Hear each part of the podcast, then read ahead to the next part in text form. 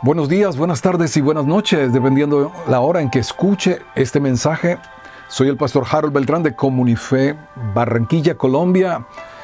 Hoy es 19, 19 de julio del 2021.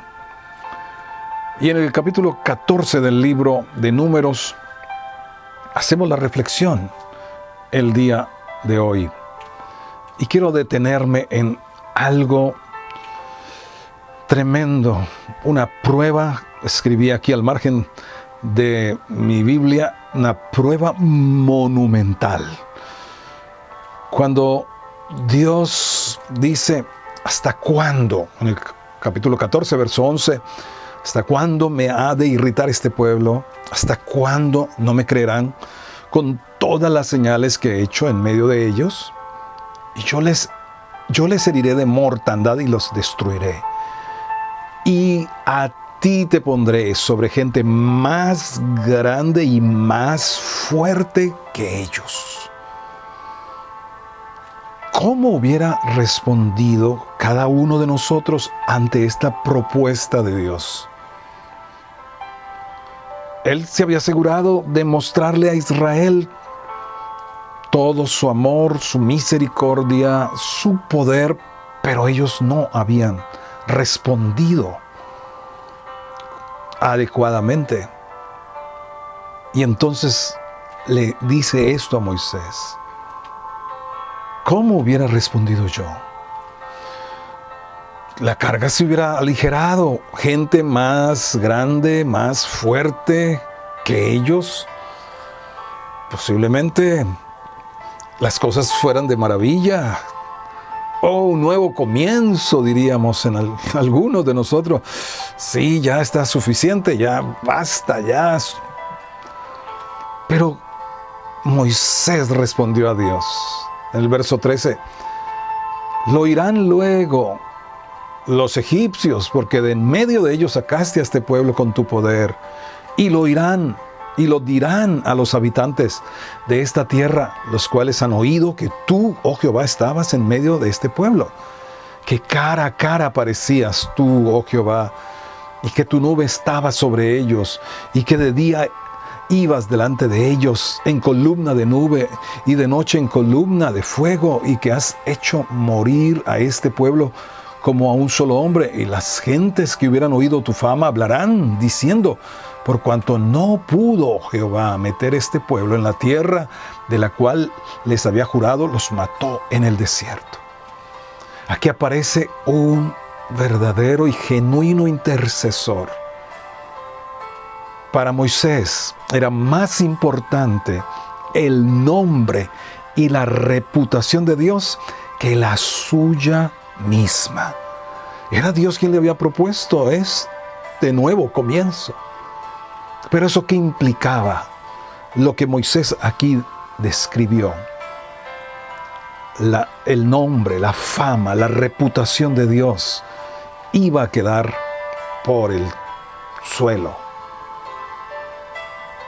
Y lo segundo que hace Moisés, dice en el versículo 17, como intercesor, ahora pues yo te ruego, que se ha magnificado el poder del Señor como lo hablaste, diciendo, Jehová, tardo para la ira, grande en misericordia, que perdona la iniquidad y la rebelión, aunque de ningún modo tendrá por inocente al culpable, que visita la maldad de los padres sobre los hijos hasta los terceros y hasta los cuartos.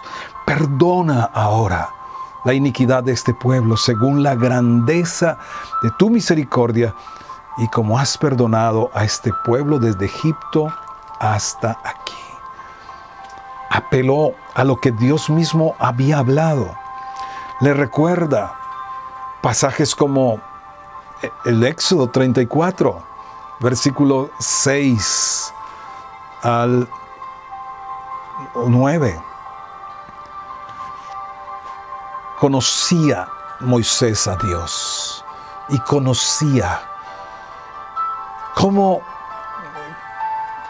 con él negociar, como un intercesor negocia con Dios. Los intercesores se ponen delante de Dios, que con justa causa tiene un justo juicio contra una nación, en este caso Israel, por su pecado. Pero se ponen en la brecha y Dios sigue buscando los intercesores que se pongan en la brecha delante de Él a favor de la tierra para que no la destruya. La lección quedó aquí plasmada y es la misma que llevó a cabo el Señor Jesucristo en la cruz del Calvario. Él se puso en la brecha delante de Dios, la brecha de nuestro pecado, de nuestra separación eterna. Hizo el vallado con su cruz para que el Señor no destruyera nuestras vidas. Y hemos tenido entonces ocasión, oportunidad de venir a tener comunión con el Padre Celestial. Esto es lo que dice Ezequiel capítulo 22, 30. Y busqué entre ellos hombre que hiciera vallado, que se pusiese en la brecha delante de mí a favor de la tierra, para que yo no la destruyese, y no lo hallé. Hay hombres y mujeres hoy aquí a favor de esta ciudad, de esta nación. Hay hombres y mujeres que el Señor está buscando y que no lo halló en aquel entonces. ¿Los podrá hallar ahora como lo halló con Moisés para poder cumplir su plan y su propósito de redención para toda la raza humana? Pues Israel había sido escogido desde Abraham para que a través de su linaje y de su descendencia viniera la redención, el redentor de todas las naciones. El Señor nos fortalezca y el Señor nos active para estar en la brecha delante de Él a favor de nuestra ciudad, de nuestra nación. Amén.